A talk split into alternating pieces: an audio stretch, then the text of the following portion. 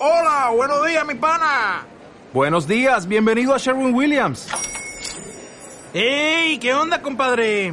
¿Qué onda? Ya tengo lista la pintura que ordenaste en el ProPlus app. Con más de 6.000 representantes en nuestras tiendas listos para atenderte en tu idioma y beneficios para contratistas que encontrarás en aliadopro.com. En Sherwin Williams somos el aliado del PRO.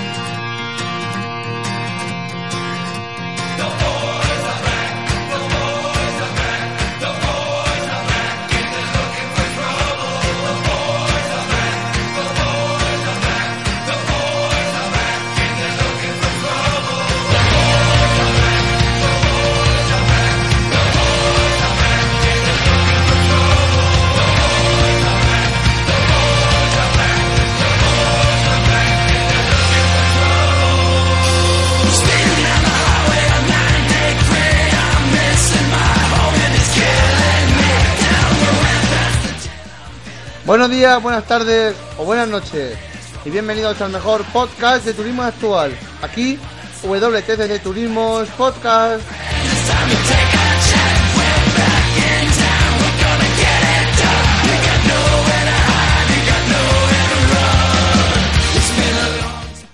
Bueno, estamos aquí una semana más grabando el programa número 83, el 20 de marzo del año 2016. Digo de abril, perdón, el 20 de abril del 2016.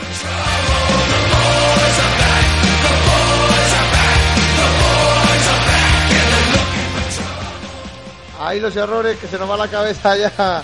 Bueno, eh, voy a presentar a la amiga Marian. Buenas, Marian. Hola, ¿qué tal?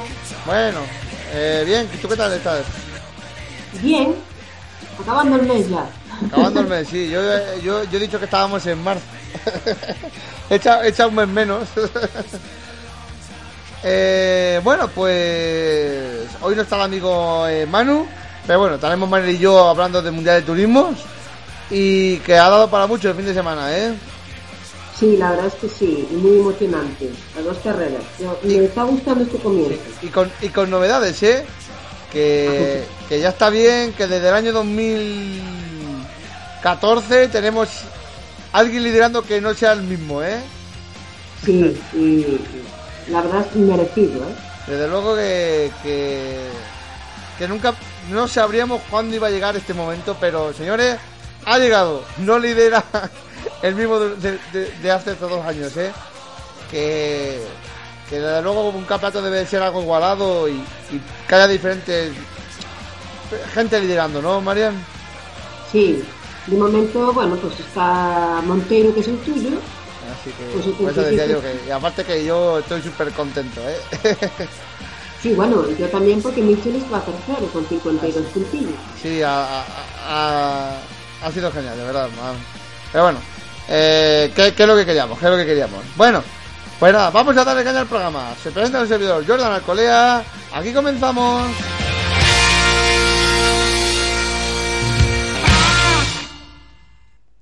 Y como bien decía, que se ha completado la segunda ronda del Campeonato Mundial de Turismos en el Eslovaquia Ring.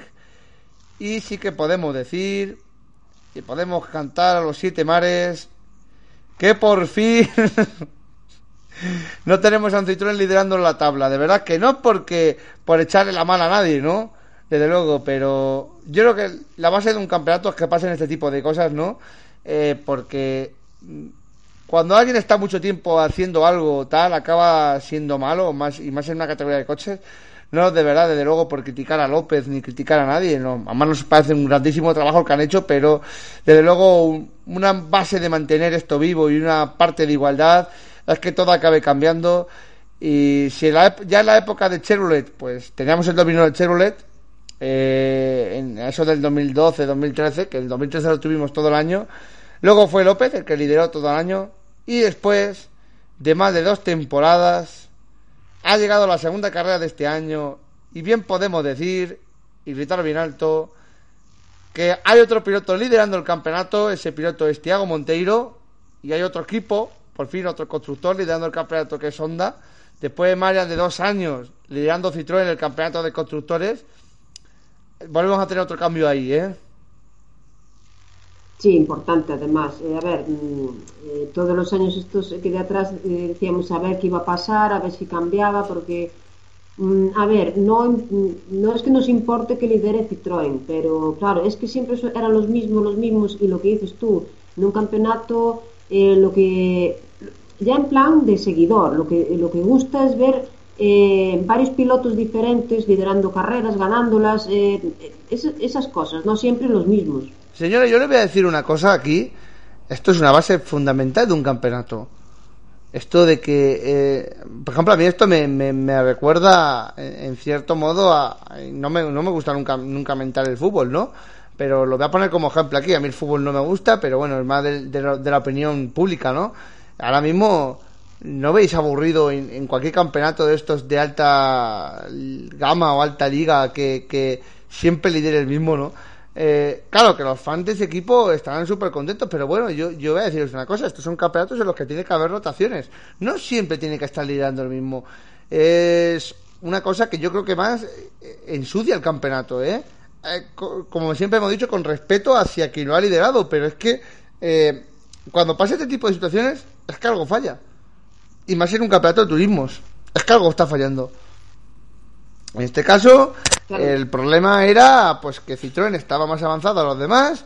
Este año todos han puesto todos han puesto las pilas y desde luego y os voy a decir una de las cosas de las que por ahora mismo esto distinto.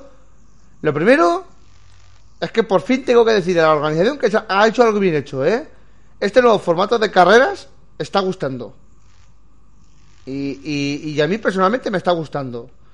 Lo segundo, Honda ha mejorado. Y el motor, por fin lo ha hecho quien lo debía de haber hecho.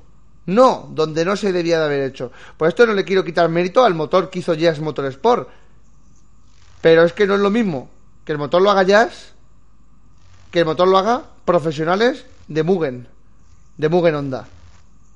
Y eso, y, y creo que Marian es lo que Honda debía haber hecho desde un primer momento, ¿eh? Que el motor lo hubiera Sí, hecho, lo hubiera hecho. Mugen, no lo hubiera hecho Jazz.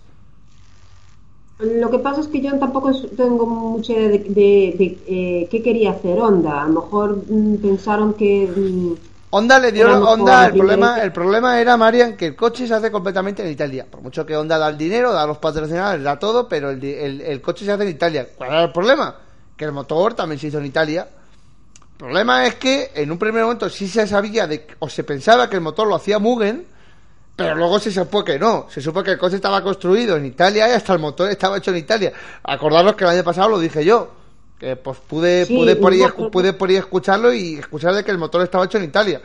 Claro, eh, no, no les quito mérito de verdad a- a- al equipo Jazz Motorsport. No es lo mismo que el motor lo haga Jazz que lo haga la misma Honda en Japón. Que es que este motor Sí, ahora mismo no. está desarrollado en Japón, está donde debía de haber estado desarrollado el motor. Lo que pasa es que a lo mejor la primera idea les, les parecía correcta para... mm, El problema bueno, era por el tema, el problema era que la primera idea, Marian, era sobre todo por, por, por el tema de logística, ¿sabes? Yo creo que por lo que creo que decidieron hacer el motor en Italia.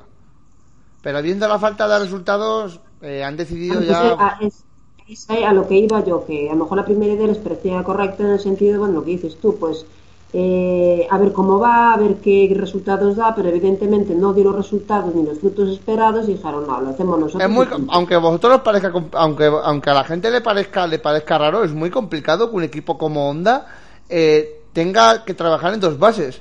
Vosotros fijaros que Japón está muy lejos y el presupuesto de llevar coches y piezas es muy caro. Y como menos para todo el material que ellos llevan. Entonces, no queremos decir de que parte de los diseños y tal se hagan en Japón y están en contacto, en contacto seguramente eh, en contacto eh, continuo con, Honda en Japón, al final son los que dan el dinero, ¿no? Pero lo que quiero decir es que al final, de, una manera u otra, eh, eh, Honda apostó por un equipo como Jazz Motorsport, que es un equipo con el, que han, con el que han trabajado muchísimo, un equipo afiliado a Honda de hace ya muchísimos años, para, para trabajar en sus, en sus modelos de coche. Ahora mismo eh, ese equipo eh, sigue desarrollando el coche, sigue haciendo, claro, hay técnicos japoneses, hay técnicos de tal, pero claro, este año ya ha metido, ha metido Honda, ya Japón ha metido mano en el motor, ya la cosa ha cambiado. Eh, lo que quiero decir es que eh, no es lo mismo que si una marca está eh, incrustada en Europa, porque a vosotros fijar que aunque haya una ronda por Asia, eh, fijar que es que estos coches realmente hacen toda la pretemporada en Europa, hacen todo en Europa. Quitando Marian, que recuerdo en el año dos, en el año 2000, 2012, cuando el, Honda ya salió a correr, que sí que realmente llevaban el coche a Japón e hicieron test en Japón y fue la primera ronda, pero claro, el coche también se hizo medio en Japón, el coche también... Pero claro, cuando un campeonato está establecido, aunque sea un campeonato mundial, está establecido en Europa, ¿dónde tienes el coche, no? Los tienes, que, los tienes que tener en Europa los coches. Contra eso difícilmente, contra eso difícilmente se puede hacer nada. Sí, ya lo sé, pero lo que quiero decir también es que lo que dices eh, tú, que a lo mejor tenían que haberlo hecho antes, pero como también estaba lo de Fórmula 1, a lo mejor también lo dejaron así como un poco de lado. Me ha sorprendido mucho, me ha sorprendido mucho, Marian, este año. Eh, yo creo que este año le han tocado los presupuestos a Honda del Mundial de Turismo, mejor dicho, creo que hasta les han metido inyección de dinero, ¿sabes? Eh, porque es que están viendo de que, creo que están viendo que donde está la válvula es en el Mundial de Turismo. Y espero que lo sigan viendo, ¿eh? Eh, porque, desde luego, eh, la Fórmula 1, Honda lleva un dinero gastado que, que yo creo que con eso podían perfectamente haber dicho ya tres, tres eh, han desarrollado perfectamente tres o cuatro temporadas más del Mundial de Turismos, ¿eh? Sí, bueno, yo Habrá gastado ya como cuatro veces o cinco veces más de lo que le ha costado montar todo lo que tiene la misma Honda, ¿eh? Sí, no, a mí me parece una pérdida de dinero lo que al meterse en Fórmula 1. Ya estuvieron, pues ahora volver a empezar. Si ahora mismo Honda, si ahora mismo Honda hubiese hubiese importado la mitad de dinero de la Fórmula 1, yo creo que ahora mismo los Honda estaban ganando todas las carreras. No, y el año pasado también.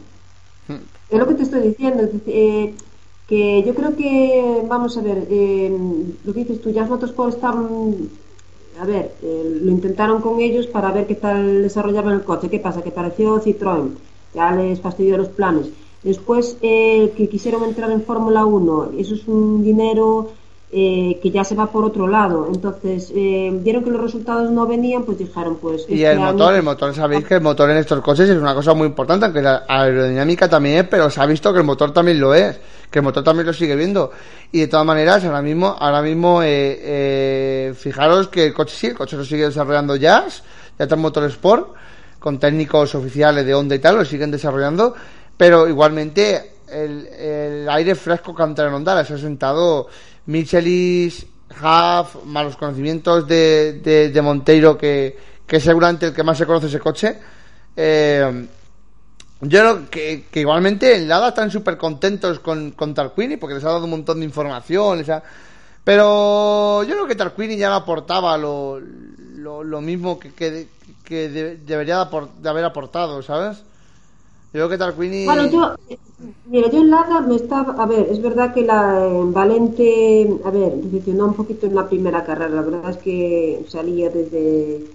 Desde la, desde la primera plaza y, y se fue para atrás. Bueno, eh, pero me gustó mucho tanto Valente como Casworth, tanto el, en, la, segunda carrera. Me gustaron mucho más que Tarquini, por ejemplo. Tarquini, ya hablaremos.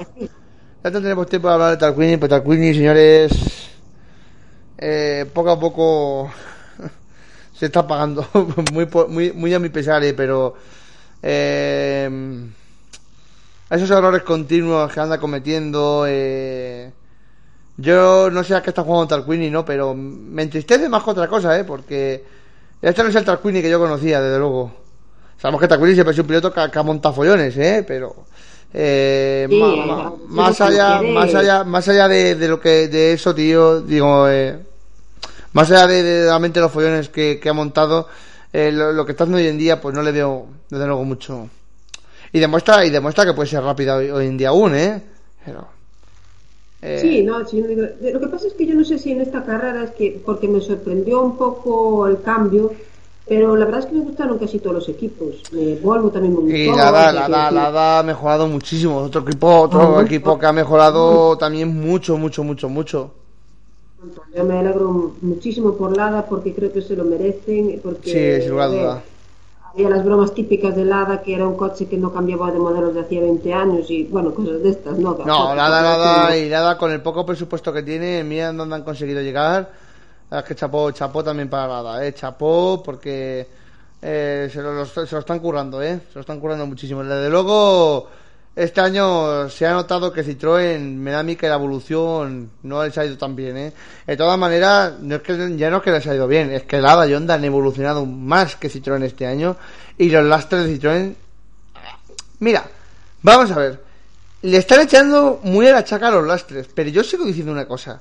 Yo sigo diciendo que creo que los lastres en el Mundial de Turismo siguen sin servir para nada, ¿sabes? Si no servían los años anteriores, vosotros creéis que sirven este año, ¿por qué el año pasado Honda, eh, Citroën con 80 kilos tampoco podía hacer nada Honda en las primeras carreras? Es que Honda ha mejorado este año. Hay que tener en cuenta que ha mejorado. Ahora, claro, va López y te dice, no, es que llevamos 80 kilos. Y yo le digo a López una cosa, ¿y el año pasado cuando llevabais los mismos kilos al empezar el campeonato y ganabais? ¿Os quejabais de los kilos?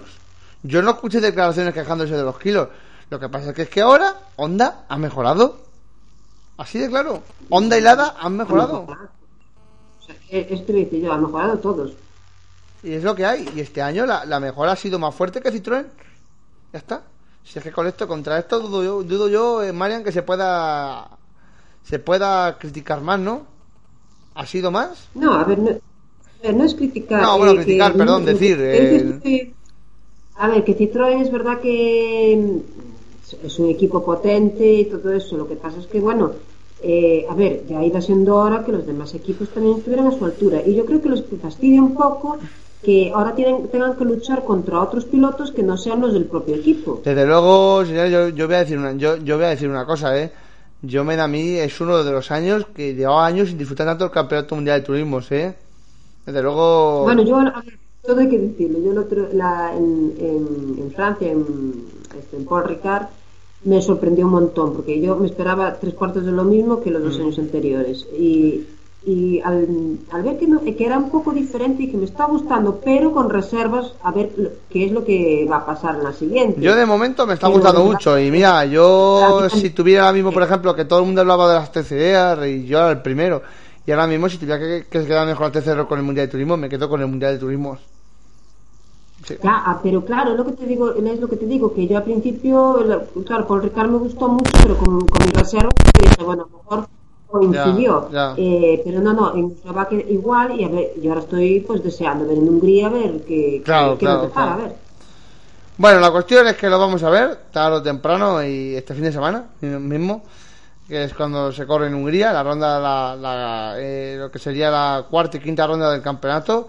Eh, volveremos a ver qué, qué es lo que ocurre. Desde luego, yo creo que la expectación ahora mismo es máxima, ¿no?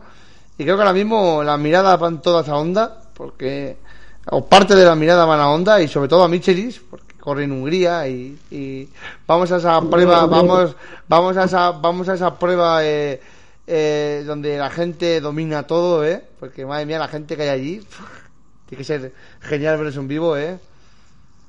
Eh, Eso, bueno, aparte que son de Michelis, a ver, de, de todos los húngaros, ¿sabes? ¿Me entiendes? Pero de Michelis, porque bueno, ya si gana otra vez, ya sería una tercera victoria en, en Hungría. Y Michelis es muy querido allí, y, porque aparte que es un piloto de Siempre se, saca, muy- se sacará algo Michelis. Ah, Michelis es un piloto bien. que siempre se saca algo en Hungría. Sí, pero la gente con banderas allí, da igual que llueva, que haga sol, que nieve, da igual, ellos con Michelis a muerte. Entonces, Yo eh, allí y lo que me, digo, me Michelis recuerda, Michelis es es, un piloto- Michelis- Michelis es uno de los pilotos que corren en su casa y lo hacen bien. Hay otros que cuando corren en su casa le corren los nervios, pero no, no, Michelis es uno de los pilotos que sabe sacar un buen resultado en casa. Sí, y aparte que es eso, que es un piloto muy querido porque es muy majo, es muy, tiene una personalidad así muy, mm, tranquilote y, y majo, se lleva bien con la gente, no sé. ¿Recuerdas, eh, María, en aquella carrera del 2011 en Hungría cuando se puso a llover? Siempre recuerdo Por eso, Y se tuvo, y se tuvo, y se- digo, y se por tuvo que parar la carrera porque había unos charcos y pasaban, parecía que pasaban ríos por la carrera, por, por- por- por la pista. Y me acuerdo que sí, hubo que pararla porque ahí no se podía correr ya. Ahí ya eh, había tantísima agua en pista. Pero es que la gente seguía allí. Y Bueno, es que había, no, no, es que ya no, no, no, no, es que fueran carreras mojados, es que había charcos. Digo charcos, perdón, es que Sí, había, sí. había ríos. Directamente. Me acuerdo que había una parte, las últimas partes del circuito, donde el agua pasaba directamente, que parecía como si fuera un río. Es genial, de verdad, y Sí, es tuvieron, que, tuvieron que parar. es que- es que me, acabo, me acabo de acordar pre- precisamente de esa imagen y, y por eso digo que la gente allí estaba. Eh, si hay carrera. Cuando corría, cuando corría Michelis con el BMW 320, ¿te acuerdas, no? Eh, Sí. que afuera aquella carrera que se pegó un porrazo tuvieron que ponerle todo, todo, todo, el morro con cinta delante. ¿Te recuerdas, no? Sí, sí. Así que tengo, tengo buenos recuerdos de aquella carrera, ¿eh? de aquella carrera del, del 2011 del Mundial de Turismos. O sea, además, recuerdo que la primera carrera fue sobre las 11 de la mañana, 11, 12 de la mañana. Fue cuando cayó la tromba esa de agua. ver, no te. ¿Eh? Ah, sí, vale, vale. Perdón, es que, es que a veces se me corta un poco. Sí, que eh, yo creo que aquel año fuera un año un poco. Eh, no, no sé si fuera el año también que en Valencia Michelis chocara contra una paloma. Eh, pues mira, eso no lo recuerdo. Es que fueron. Es que mm, ahora que estabas hablando de la cinta aislante, me, me, me vino a la cabeza que creo que era el año que dije yo, vaya año que lleva este hombre. Estaba el tío de primero en Valencia y, y, y estaba paseando una paloma y se la chimpó. Y claro, mm, le, le entraron todos los plumos en el radiador y ya no refrigeraba aquello. Y bueno, al final creo que quedó séptimo. Pero año un poco raro para él. No, no, lo recuerdo, no lo recuerdo 100%. Bueno, pues nada, vamos a empezar a hablar, vamos a ir a empezar a hablar de la carrera, ya de lo que dio la carrera.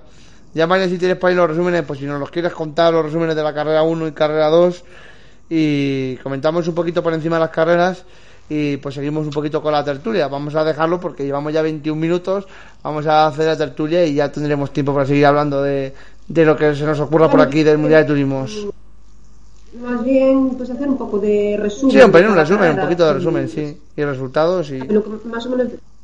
Sí, a ver, la primera carrera salía mm, al, a la inversa, y entonces Valente tenía la, la primera posición, Benani segundo, Tarquini tercero, Monteiro cuarto, Bjork quinto, Haaf sexto, Micheli séptimo, López octavo, Casper noveno y Müller décimo.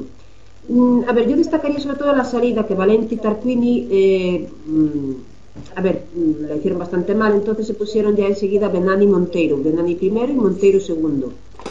Y yo destacaría eh, sobre todo a Benani, porque Benani aguantó bastante a Monteiro eh, casi, toda, eh, casi toda la carrera, entonces eh, me dio un poco de pena Benani que al final pues no acabara en a ver, no primero, que tampoco quería que, que ganara primero, ¿entiendes? Pero hizo un, yo creo que se, eh, Benani se puso un poco nervioso, no puede con la presión a veces y yo creo que fue la suerte de, de Montero de poder pasarlo.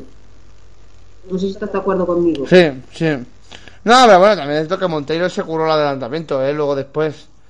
Eh, cuando, que cuando el, que luego la- cuando el adelantamiento lo, lo estaba buscando y no lo conseguía y, y más que un despiste de, de, de Benani es que tenía mejor ritmo.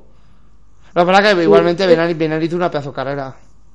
Sí, muy bien. Eh, y después también me gustó mucho eh, Tarquini con Müller.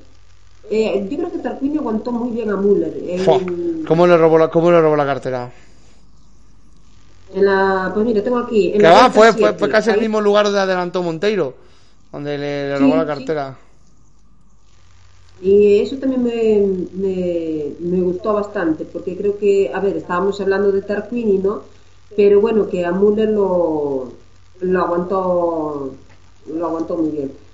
Y, y después quería destacar también a Michelis, porque vamos a ver, eh, mm, cuando estaba Tarquini con López y Müller, Michelis estaba detrás, voy a decir las posiciones como estaban, era Tarquini cuarto, López quinto, Müller sexto y séptimo estaba Michelis. Y esto fue ya casi en la última vuelta, si mal no recuerdo. Eh, sí, exactamente, en la última vuelta, en la vuelta 11. Eh, esto, Michelis les apareció a los dos Citroën, dio pasado a Müller, pero a López no, por- pero por poco. Yo creo que ahí eh, tanto López como Müller ni se lo esperaban. Después, por mala suerte, pues Michelis no pudo pasar a López, pero eh, yo creo que si lo hubiera conseguido, eh, hubiera sido bestial. Eh, lo de la, la victoria de Monteiro y lo que lo que hubiera hecho Michelis en la última vuelta. No sé si estás de acuerdo conmigo. Sí, sin duda. Habría sido, pero Y bueno. sobre todo por lo bien que fue Menga Michelis, ahí se arregó, pero es que también Müller, madre. Bueno, pero bueno, oye, hay que destacar los nuestros, eh, tú Montero y yo Michelis. Eh, bueno, No, no, eh, si la gente, si final de la, la car- si, si- si la gente lo tiene se- lo tiene que estar notando de, de nuestro piloto favorito.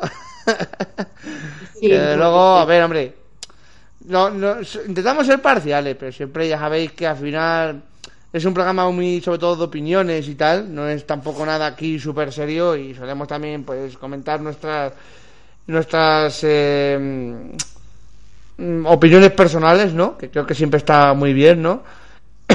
aparte, perdón, aparte dentro de la, de la profesionalidad que podemos ofrecer, o que intentamos ofrecer, ¿no, María? somos, Bueno, pues- siempre lo he dicho, somos personas humanas a- haciendo cosas humanas, ¿eh? No, desde luego no nos creemos más que nadie. Eso, tenerlo, tenerlo seguro. No, bueno, a ver, entonces, la primera carrera, entonces, de decir los resultados, que sería Monteiro como, como ganador, Benani segundo, Haas tercero, Tarquini cuarto, López eh, quedó quinto, sexto Michelis, Müller séptimo, octavo Bjork, aunque Bjork eh, fue descalificado de las dos carreras eh, por un, bueno, por el, ¿cómo se llama esto? Bueno, yo lo, lo- lo diría en inglés, el restrictor plate, por decirlo de alguna manera. La placa restrictora esta de- de- del aire. Ya. Eso.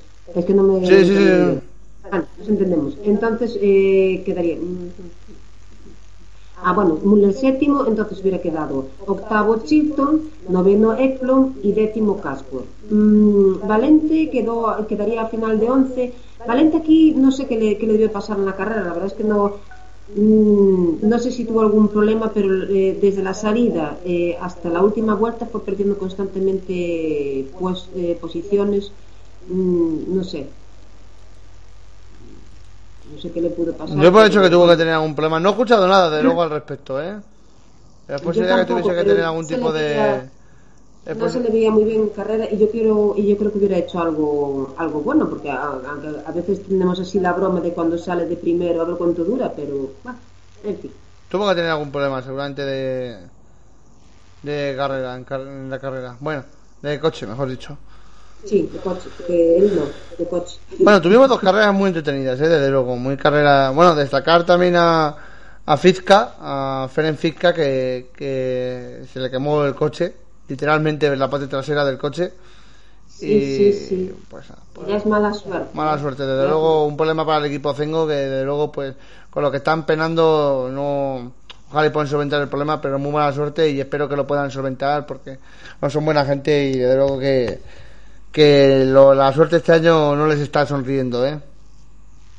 bueno a ver eh, aunque da mucha temporada eh, que eh, eh, de todos modos este, este equipo tengo Motorsport apuesta siempre mucho por pilotos eh, no voy a decir revelación pero bueno eh, ya viste Michelis tampoco era un piloto demasiado conocido y, al final resultó pues Sí, todo es paciencia, paciencia y esperar, ¿no?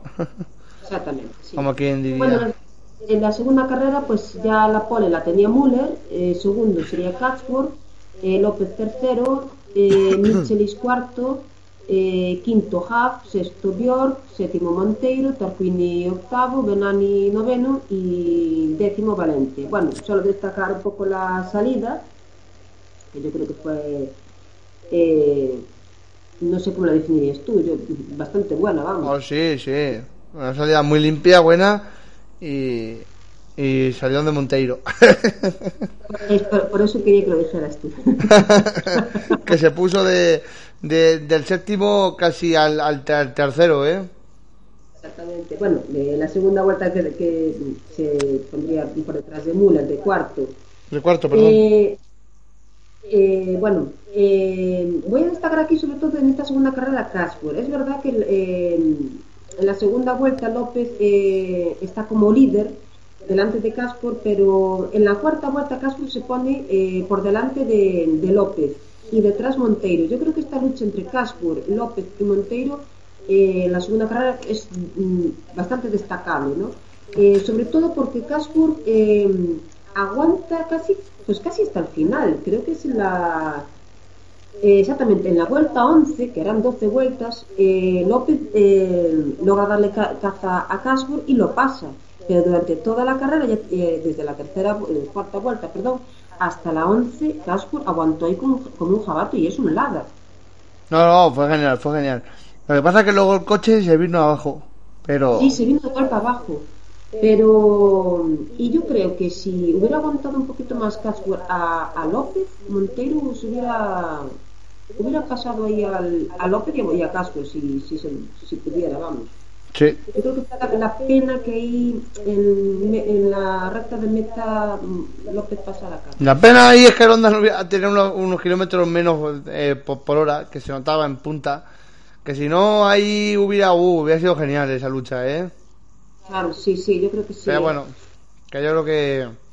Bueno, sí fue muy buena carrera, ¿eh? Pero López, desde luego, le, sufrió ganarla, ¿eh?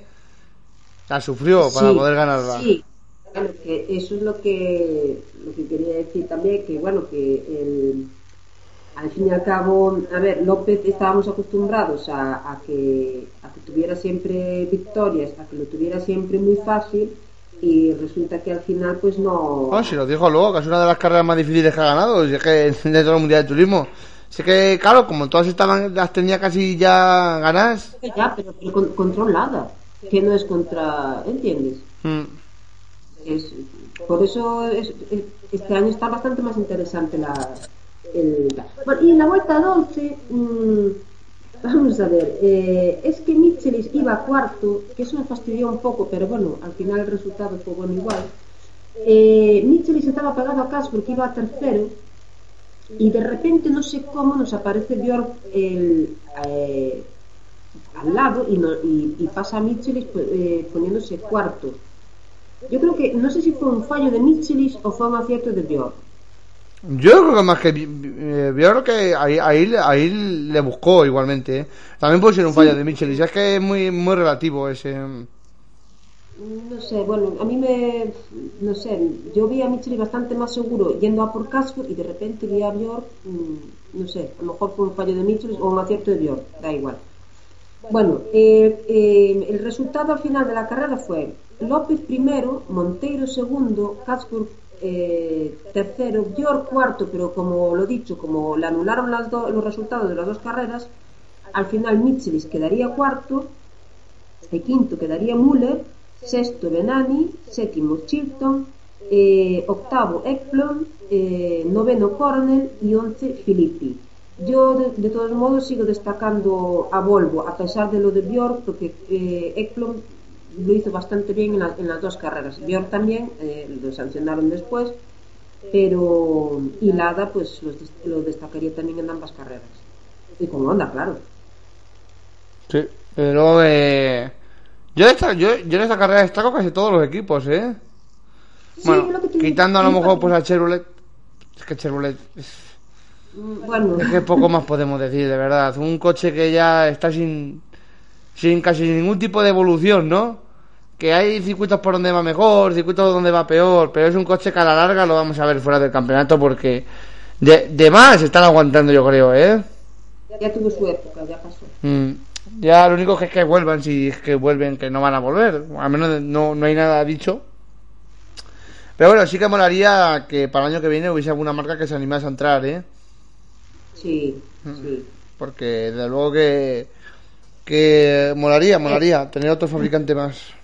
Sí, no, no por nada, simplemente para hacer más interesante el campeonato. Cuantas más marcas haya, pues eh, yo creo que atrae a otros fabricantes a mayores. ¿Cómo molaría que gente como Toyota o, o, o, yo- o incluso que BMW le decantase por venir otra vez, ¿eh? También, lo que pasa es que BMW, claro, se fue. O Renault, o Renault.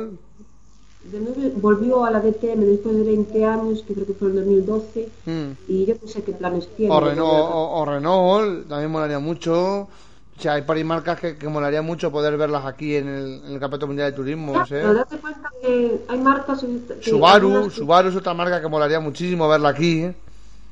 Hay marcas que están metidas en otros campeonatos que a lo mejor les interesa más. y ya no Pero creo que este año, Marian, si el campeonato puede, si- puede ser igualado, podemos llegar a ver algunas marcas circulando por el horizonte, ¿eh? Sería interesante, sería interesante ya. mm, Se escuchó de Kia, se como- escuchó de Kia hace unos años también, ¿eh? Sí, yo qué sé, pero al final no se anima. Mm. Y sería interesante tanto para el campeonato como para, para nosotros los, los Pero sigo diciendo, sigo diciendo, señores, que una de las partes que se debería hacer en el Campeonato Mundial de Turismos es que vuelvan los privados, ¿eh? Aunque parezca una tontería que se pudiese adaptar un coche privado. Estamos hablando de que estamos hablando de que es un campeonato que, que va con las marcas, pero estamos hablando de que también podría podrían hacer un pequeño campeonato solo para privados, ¿eh? Dentro del Mundial de Turismos. Como una segunda categoría solo para privados. Y a lo mejor ahí hay gente que te adaptan, como cuando corrían los TC2, ¿sabes? A lo mejor hay gente que, que te adapta coches para... Eso molaría, molaría, molaría. Aunque ya está... Para eso está el TCC, desde luego, pero... Oye, que... Estaría bien, estaría bien, desde luego. Además que el, TCC, el TC2 moló en su día, ¿eh? Sí. Lo que pasa es que, bueno, mucha gente no, no lo puede sostener, simple y llanamente. No, es caro. El Mundial de Turismo hoy en día es una disciplina cara, ¿eh? A ver, no es tan caro como correr, por ejemplo, en GTs o tal, pero no es tan... Pero es mucho dinero. Hombre, no tan, según en qué categoría de GT, ¿sí? ¿Qué categoría de GT yo creo que son más baratas que el Mundial de Turismo, ¿eh? Pero para el Mundial de Turismo ha subido muchísimo de precio. Estamos hablando de casi más de un millón de euros por temporada.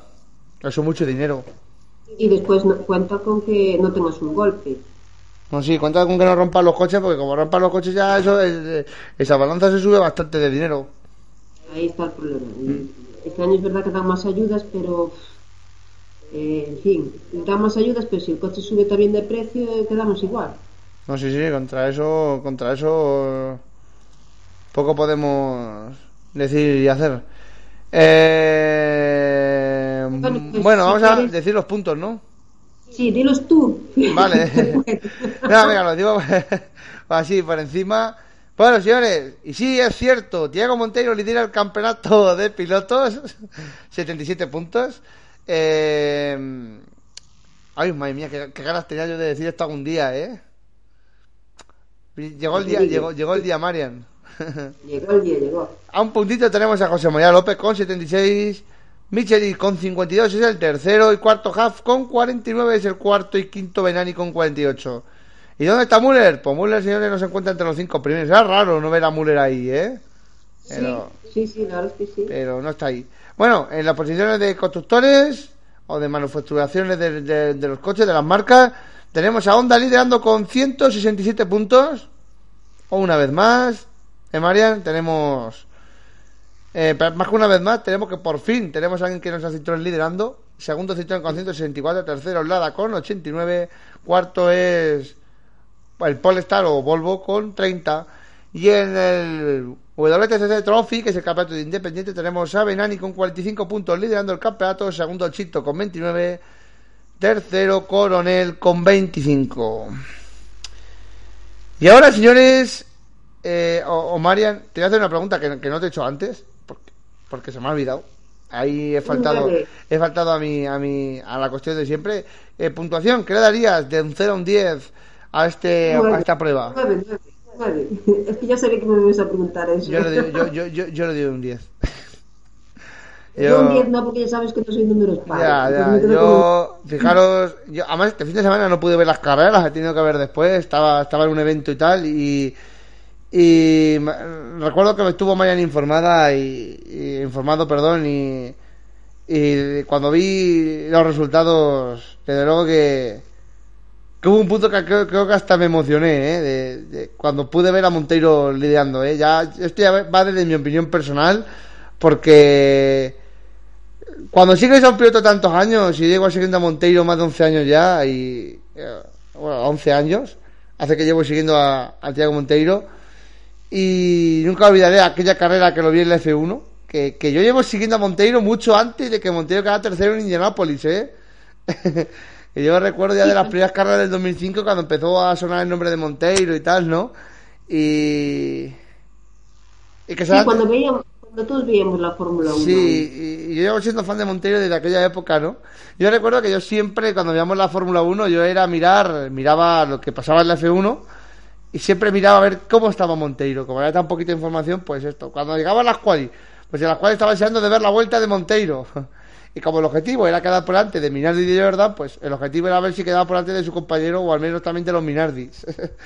y, y, en Midland, pues más o menos lo mismo, ¿no? Eh, desde luego que son muchos años ya. Recuerdo cuando no había el Mundial de Turismo que intentaba seguir los resultados como podía porque no tenía dónde verlo, básicamente. Y, bueno, y pues oye, te llena, te llena de mucha alegría tanto, tantos años después poder ver esto, ¿sabes?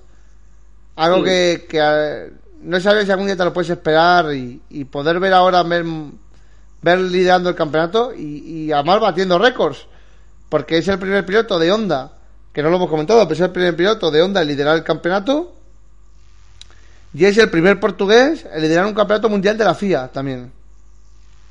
Si que hasta ahora ningún portugués lo había hecho. Ha sido Monteiro el primero en liderar un campeonato mundial de la FIA. Así que que batió dos récords, ¿eh? Pues a ver si dura. A ver si dura, a ver si dura. Yo espero que a menos Micheli se ponga segundo. Hombre, yo también. A ver, yo Michelis eh, llevo pocos años, y, a ver, pocos años. Quiero decir, yo antes era mucho de Andy Friols y, y después de Andy Friols la verdad es que tampoco me, me hacía mucha... Desde 2009 de, de, sigo yo a, a Michelis. Y, quiero decir, no, no me no me atraía ni Müller, ni Tarquini, no, pasé directamente de Andy Friols a Michelin. Cogiste una buena lección, desde luego, sí. Mira, yo, yo voy a contar una cosa, señores, ahora que estamos ya un poquito aquí de charla personal. Eh, yo, eh, cuando yo eh, veo a Monteiro, lo sigo, tal, yo creo que cuando tú sigues a un piloto te gusta tanto, piloto, cualquier deportista, sabe que va a haber momentos buenos y momentos malos. Eh, pero yo he visto algunas situaciones, de, hablando de otros deportes, de supuestos fans eh, mandando a tomar por saco o, insultando al, al, jugador al que se supone que es su fan. Yo nunca haría esto con Monteiro, por ejemplo. Nunca. Porque sí, hay momentos no. buenos y momentos malos. Hay momentos que Monteiro ha cometido buenas acciones, momentos que se ha equivocado y ya pues tenido alguna, alguna sanción o algo, momentos en los que pues ha cometido errores, pues que han tenido todos los pilotos, ¿no? Yo creo que todos está lo bueno y lo malo. Ahora estamos viviendo buenos momentos, se han vivido malos. Antes me comentaba Mayer, antes de empezar el podcast, los momentos aquellos que pasó Monteiro con el SEAT, cuando eh, tenía el motor malo, ¿no? Y no, se, no le daban el motor bueno. Que parte de la culpa de que se fuera el SEAT fue por eso. Y que, aguantó, y que, que, y, y que vino Honda y que cuando vino Honda le dijo esto no se lo pensó ni dos veces. Claro. Además, que te cogiera un equipo. Ni, ni es que ni acabaron la temporada. No, no, es que te, que, te, que te cogiera un equipo oficial, como era Honda, eh, dándote una opción de tener el puesto oficial y desarrollar un coche, ni se lo pensó. Y ahora mismo el, el, coche que tenemos ahora mismo corriendo está gracias a Monteiro, que es una de las cosas que parece que la gente no la ve, pero este coche, toda la base está hecha por Monteiro, o desarrollada por Monteiro, en el aspecto de conducción. Así que, desde luego que, que no por alardear de que sea un piloto que me guste, sino que desde luego que creo que es un piloto que aunque haya gente que no lo vea importante, es uno de los pilotos para mí importantes hoy en día en el Mundial de Turismos además cuando sigues un piloto que no gana mucho, yo creo que cuando gana es como si ganara el campeonato. Oh, mira, yo, yo siempre recordaré, Marian, China 2013. China 2013. Bueno, tengo un momento, mira, si en ese momento gano y me lo pasé bien, mira, yo un momento en el que me lo pude pasar genial y no pude pegar una voz porque estaba todo el mundo durmiendo. Fue en el podium de Macao, fue en el podium de Macao 2000, 2000 2012 cuando con el Honda la tercera carrera consigue una tercera posición. Ese momento fue, como decir, después de una asquerosa temporada, está donde debe de estar el, el, el Monteiro.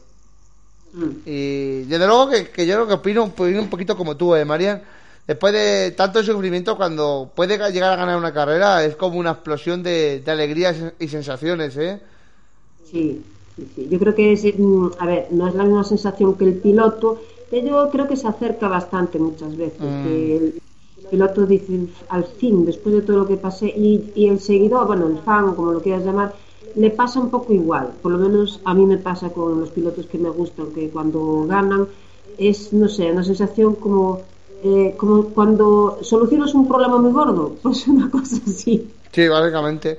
Ah, fíjate que ya Monteiro es perro viejo aquí y es uno de los de los pilotos que quedan de los que de los, de los viejos porque lleva aquí Monteiro desde el año 2007 Sí, que queda con Tarquini. Tarquini, Muller, ¿eh? Muller, Muller estaba en el 2007, sí, Muller ya está, en el 2007 estaba, Sí, sí, sí. Tarquini Sí. también, Benani, Benani ya fue más tarde, Benani ya vino, No, Benani- Benani en dos- cuando 2010. empezó Marrakech, No. cuando empezó Marrakech, aquella- eh, Sí. cuando empezó Marrakech el campeonato, lo cogieron de invitado y como lo- le, le hicieron bastante bien, creo que quedara quinto, sexto, Sí. no me acuerdo. Y entonces ya quedó en el Hostia, campeonato. no te creas, no te creas, no te creas tú que quedan tantos pilotos, tantos pilotos ya desde el año 2007, eh, No, pues te digo que quedan pocos. hostia, Tarquini, Müller. Monteiro, Muller, Ja- Haaf estaba ya, Haaf estaba ya creo, sí, sí. Haaf estaba ya, Eh, Eh, y es que mira, madre mía, madre mía la gente que falta, ¿eh? Andri Prialuz, Jordi Gené, madre mía, la, la, la No, eh, no, quiero decir Farfus. Farfus, Ay, ma- Desde luego, señores, que cómo ha cambiado, ahora, ahora que nos ponemos a hablar un poquito así de medio, medio, medio nostálgicos, ¿no? Pero sí es cierto de que, tú fíjate, ahora mismo está- estaba ahora mismo viendo aquí un poquito, fíjate, fí- fíjate, ¿eh? Eh, Zanardi, George Muller, Ekblom, madre mía, Pues, ¿te acuerdas de Porteiro, Alan Menú, Larini, El, el, el Hernández. Rica Ruiz, Rica el- Ruidel, un madre montón de mía. ellos. Un montón de ellos que cuando los lees dices, es verdad que estaba ahí. Eh, bueno, esta temporada, en, este- esta carrera está Thompson, ¿eh? Eh, es que, fíjate, Sí, Thompson, madre sí. mía.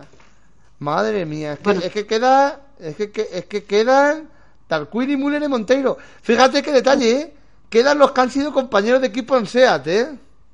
sí, Fíjate qué, qué detalle. Bueno, sí, también Thompson, pero Thompson de vez en cuando. Es que ya no queda nadie más. Eh, Creo que en, en que estuviera, no, estuviera en Lada, creo. En 2010. Sí, no, no, me, no, me refiero actualmente. Ah, vale, vale, vale, perdón, perdón. perdón. Actualmente, madre Sí. mía. Miras eso, es que te quedas un poquito ahí como. ¿Cómo ha cambiado esto? Claro. Bueno, Ha- Ha- Haaf, Haaf también estaba, ya en Chevrolet. Bueno, Haaf, Monteiro, Darquini y Muller. No recuerdo así que ninguno. Esos más, son, pero- esos son señores los que quedan hoy en día. De, de todo lo que había antes. Ah, había otros- ay, ¿Cómo se llama este, este italiano? Ah, yo no Eh, ¿Larini? ¿Puede ser? Eh, Larini, Larini. exactamente. Nicolás Que Larini. para una carrera que, Nicolás que podía ganar, eh, sí, también, para una carrera que podía ganar Larini se la quitó Raidel. Hmm. Rica Ruidel. Madre mía. Te ves esto y de verdad es un poco. Pero es lo que te Pero digo, también que como to- to- Tom, mejor Tom, Tom Borman. Tom Borman también falta. Ah, también echamos de menos a Alex Menú, ¿eh? No, sí, bien. Echamos de menos a Colin Tarkington también, ¿eh? Parkinson, uf, es que había tantos. Y cuando ves Bueno, Coronel, de- Coronel, que nos olvidamos de Coronel. Que Coronel aún No, está. ya. Sí, ya te lo dije, Coronel. Coronel, sí, que nos sí, olvidamos de Coronel. Que a veces corría también el hermano gemelo, el Eh. Tim. Ah, tío, que nos olvidamos, que nos olvidamos de Coronel. Estefan, eh, Estefano Daste también. El del traje Fran, de. Fran, Fran. Un montón de ellos. Que, ah, que ahora que no, no, no te das cuenta de todos los que hubo, pero cuando ves una carrera de antes dices, esto es verdad, si estaba este, ay, este y este y aquel. Ha sido bonito, ha sido bonito este, este momento recordando viejos tiempos, ¿eh? De, Sí, de la gracias. unidad de turismo. Desde luego echamos de menos a muchos pilotos, ¿eh? Yo tengo que reconocer, yo tengo que reconocer que echo de menos a muchos pilotos, ¿eh? De la unidad de turismos. Tengo que, tengo que reconocer. Bueno, vamos a ir con la, con la canción y ya hacemos la parte final para comentar alguna categoría para este fin de semana como el TN y tal y ya cerramos un poco el programa. Eh, así descansamos un poco la voz, que llevamos Marian casi 50 minutos hablando. Se nos ha pasado ya el tiempo de la canción, pero bueno, no pasa nada, ¿eh? Ha- ha- Hablo más ahora que en todo el día del trabajo. Sí, desde luego que. eh, dilo, dilo. Bueno, eh, vamos a escuchar. Hoy toca Mago de Oz otra vez. Escucharemos la canción de Vuela Alto, de su último trabajo, Ilusia.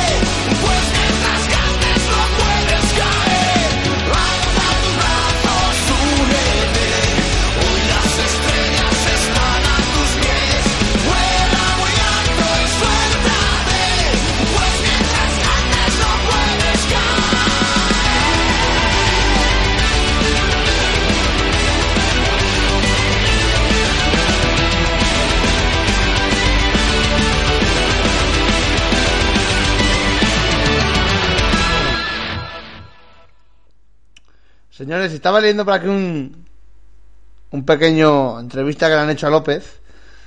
Dice que, que se siente raro al no liderar el torneo. Desde luego que, que no todo dura eternamente, ¿eh, Marian? Ya, a lo mejor Montero puede decir lo mismo. Me siento raro liderando. liderando no, no lo he hecho nunca, ya, ya está bien, ¿no? bueno, bueno, señores. Eh, luego que sí, que sí, que. Que por fin podemos decir que tenemos aire fresco, ¿eh? Bueno, pues. Dejando a un lado el Mundial de Turismo, hablando de, de otras categorías, este fin de semana tendremos Turismo Nacional. Será el 23 y 24 en el circuito de San Luis, em, donde, donde se correrá la cuarta prueba del campeonato. em, y donde veremos a ver si qué, qué carreras tenemos, eh, porque eh, venimos una vez más, como suele ser habitual, de tener tres ganadores distintos en ambas categorías, en las tres carreras anteriores. Así que el 24 de abril, en el circuito de San Luis, tendremos eh, la nueva prueba del Campeonato de Turismo Nacional de Argentina. Eh, los horarios son como siempre, en 12 y 1 de la tarde, hora local la- las carreras. Y aquí en España, pues como siempre, 5 y 6 de la tarde, eh, con el nuevo horario, porque ahora tenemos 5 horas de diferencia. Y María, no hemos comentado lo del Mundial de Turismo, pero vamos a comentar ahora mismo, porque este fin de semana también tenemos un Mundial de Turismos, eh, que lo hemos comentado antes, pero bueno, ya hemos hecho este breve repaso al turismo nacional. Y, y vamos a ver qué, qué también qué cita tenemos en el TEN este fin de semana. Y eh, un Galorín es, eh, como bien hemos comentado antes, es la próxima prueba del Campeonato Mundial de Turismos. Se correrá en el Ring como suele ser habitual y vamos a aumentar los, los horarios. Decir que en, un, en Hungría tenemos los mismos horarios que en, que en España, por lo que en ese aspecto no tenemos que preocuparnos por hacer eh, nuevos ajustes al, al, al reloj. Eh, y si se me abren, pues lo, lo, lo digo, porque los tenía abiertos y los he cerrado sin querer. cosas que cosas que pasan y suceden. Eh, Bueno, a ver, si quieres te los digo yo que los tengo. yo los Eh, tengo abiertos ya, los tengo abiertos ya. Vale, vale. chachi, piruli. Bueno, eh, voy a intentar también deciros un poquito de horario latinoamericano también. Voy a intentarlo. eh, de eh, Argentina, Uruguay y Brasil. Entonces tendremos, mm, vamos a decir directamente la quali, si os parece. La quali va a ser a las 4 de la tarde, hora española. Eh, así que acabaremos ya eso de las 5 y media con luego el Mac 3 y todo el tema. Que por cierto no lo hemos, no hemos comentado, pero el Mac 3 de la semana pasada, Honda, fue igual que Citroën. Eh, en dos vueltas, que son las cronometradas, marcaron la misma vuelta. Lo mismo registró. Si en una vuelta Marian es complicado, en dos vueltas es imposible casi, ¿eh? Y... Pero no imposible. Pero no es imposible. Lo volvieron a demostrar de que a veces la realidad puede superar a la, a la ficción, ¿eh? Y, y aquí y en este y, y- con el Mac 3 de la semana pasada lo mismo. A mí de luego me está gustando el Mac 3, ¿eh? A mí no me acaba de convencer. A mí, a mí sí, a mí personalmente me, me, me llama la atención, ¿eh? No sé, no, no sé, a mí me parece una... No sé, no, no me gusta. No me gusta, a ver. A lo mejor también me, me pilló de mal día y que no estaba yo para que me gustara, pero no, no le acabo de ver mucho sentido, no, no sé. Bueno, pues a las 11 de la mañana será la quali en Uruguay, Argentina y Brasil. A las 4 de la tarde será en, en el horario local, en, en España y tal. Y ahora también local de Hungría. Y luego tenemos las carreras. Las carreras tenemos la primera carrera a las 2 y cuarto en España. Una, dos. Una. Pues a las 9 y cuarto de la mañana será esa carrera en. En, Uruguay, eh, en Uruguay, Brasil y, y Argentina. Y la última carrera, que si las cuentas me salen como se deben, a las 12 y cuarto de la mañana. Será la última carrera. 12 y cuarto de la mañana. En horario local de que se pillará con la clase 2 del, del turismo nacional. Así que habrá que hacer pantalla partida. Para ver las dos, las dos pruebas. Eh, pues ahí tenemos los horarios. 5 de la tarde, la 4, 2 de la tarde la primera carrera, 2 y cuarto, 3, 5 y cuarto la segunda. María, me sigue gustando mucho de que estén poniendo estos, estos horarios, ¿eh? Horarios porque Sí, desde luego que... Te da un poquito más, más, más tiempo hacer las... A ver, eh, antes era todo muy seguido y parecía que no... Tanto para nosotros como para los pilotos, para si tenían que arreglar algo en el coche, ¿entiendes? Quiero decir... mm, Bueno, que ahora los coches, que, coche, que, que los coches los precintan ¿eh? después de la carrera, ¿eh? Que No, luego pero que el tiempo de reparación es el mismo, ¿eh? Es el mismo, pero andaban más apurados, ¿entiendes? Lo que Sí, porque Acababa la carrera, ahora descansan. Ahora yo, yo os explico lo que hacen. Acaba la carrera eh, y cuando meten los coches a boxes ponen un precinto. Y si ha roto ese precinto está, está sancionado. Ponen precinto en puertas y todo. Si rompes el precinto estás... Más luego lo fijáis en la televisión que hay un pequeño precinto y hasta que no empiece la hora de reparación, que empieza a las 4 y 45 de la tarde, hasta que no empiece la hora de reparación no puedes tocar los coches. Pero es, me- es menos apurado. Antes era acabar la carrera, pum, arreglar. Eh, quiero decir, era todo muy demasiado seguido. No, me mola más así, ¿eh? Claro, y así por lo menos, bueno, lo que dices tú, pues un poco de descanso viene bien. Te desestresas y después actúas cuando tienes que actuar. De la otra manera era, impresionante también, ¿eh? Cuidado, que yo he visto cómo reparaban eh, mm, una caja de cambios, eh, que decías, que si no les queda tiempo, creo que fuera Ollán, eh, en el 2013, que saliera, co- pero al segundo, o sea, quedaba un segundo y justo acababa de salir. Aquello era impresionante también, pero yo creo que es mejor así, con este pequeño descanso que nos viene bien a todos. ¿Quién ha dicho que era que le arreglaron la caja de cambios? creo que fuera a, a Ollán en Ah. el 2013 Y, pero fuera una cosa pero impresionante, es que faltaban segundos para que el tío tuviera que salir a, a, a ponerse en pista. Y es que lo clavó, o sea, mm, em, por nada, por no sé si era un segundo o tres y tal, eh, al final eh, pudo salir. Pero era una cosa impresionante. Qué maravilla. Pero, una, sí, impresionante cómo trabaja esa gente. ¿eh? Ya quisiera yo que mi mecánico fuera igual. Eh, pero me Sí. manda de un día para otro. Eh, Ya que estos, son, estos son profesionales de primera. Sí, sí, impresionante. Eh, si alguien, si existe un vídeo por ahí cómo arreglan los, los, los desperfectos, los de, de- oye, una caja de cambios que es complicado sacar, ¿eh? No es fácil. Totalmente, no, Sí. son, son profesionales, desde luego esta gente es profesional. Y por mucho que digan que a lo mejor los mecánicos están en la F1, no quito mucho los mecánicos No. que hay aquí, porque aquí hay aquí de cada, de cada máquina en el Mundial de Turismos, ¿eh?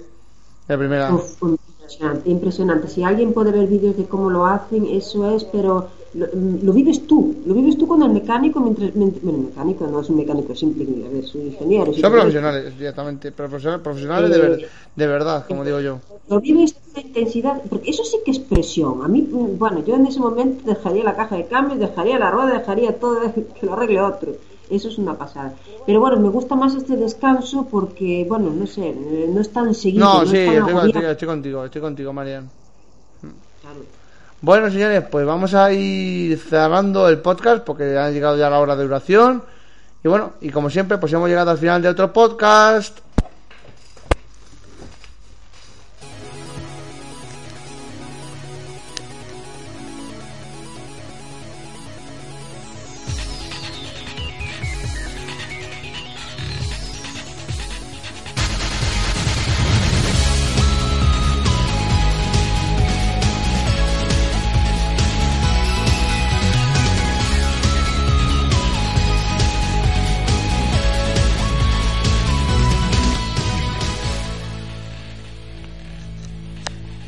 Bueno, señores, pues lo dicho. Final de otro podcast, podcast, si mal no recuerdo, número 83. eh, y ha sido dedicado completamente al Mundial de Turismos. Eh, no ha podido parar A que- Monteiro. a Mon- Desde luego que creo que nunca pensaba que este día llegaría y, y llegó, ¿eh? llegó.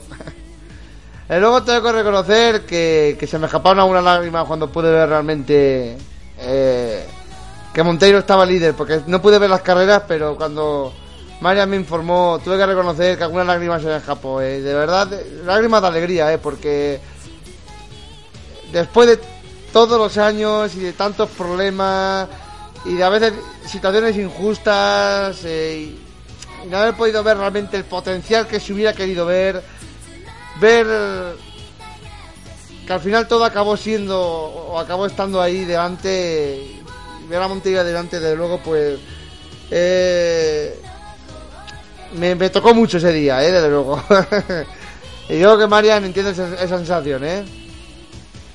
Sí, porque, mm, bueno, a ver, Michelis de momento no, no está ahí, pero bueno, yo con Jimmy Johnson sí lo tengo vivido y de verdad que cada vez que ganaba un campeonato, que tiene seis, eso hay que decirlo, pero sí que es tan emocionante, es tan, eh, no sé, mm, lloras y, y saltas y... cuando porque- realmente cuando realmente quiero decir a la gente que cuando realmente te gusta un piloto y cuando realmente sientes algo de verdad yo no veo malo incluso echar una lágrima porque de verdad cuando algo lo sientes de verdad cuando lo sientes de verdad de verdad de verdad pa- acaban pasando ese tipo de cosas no y y de luego que No, pero a ver, que- no, que- que- que yo- no, sé tú, pero eh, el, el piloto sufre mucho durante la temporada, pero yo creo que el seguidor de ese piloto sufre exactamente lo mismo. O sea, eh, entonces, claro, cuando gana un campeonato, cuando gana una carrera, es. eh, el- yo- no es la quizás tanta sensación como la del piloto, pero parecido. No, sí, sí, sí. Yo mira que incluso no habiendo visto las carreras, solo con ver una foto de verdad. Y luego llegó ya vi las carreras el siguiente día y igualmente sin estar, sin ver en directo aplaudí, ¿no? Aquí en mi casa, pero que, que fue, fue muy emocionante, de verdad. Yo se me caía hasta casi hasta las lágrimas, ¿no? Porque, porque poder ver eso, eh, yo digo, Mariana ha cogido la imagen y la ha modificado. Porque No, no, no. no, no, era- eran imágenes to- to- to- totalmente reales. Así que nada, señores. Eh, lo dicho, que Marian, te despido. Eh, nos vemos en el siguiente programa de la semana que viene y esperemos que con muy buenos resultados eh, que tengamos este fin de semana y nos divirtamos mucho. A ver si Michel me gana una carrerilla. para Ojalá, quedar- ojalá, ojalá, me alegraría muchísimo. a ver, a ver Me alegraría muchísimo, desde luego, por Michelis, ¿eh? Me alegraría muchísimo. Sabes que es un proyecto que también me gusta mucho. Eh, Bueno, pues nada, Marian, hasta la semana que viene. Hasta la semana que viene.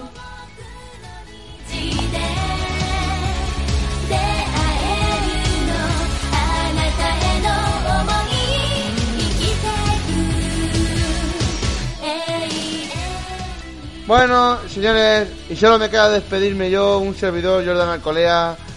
Eh, eh espero que, vaya todo muy bien, que os lo paséis muy bien y que os guste mucho el Mundial de Turismo y el Turismo Nacional de este fin de semana.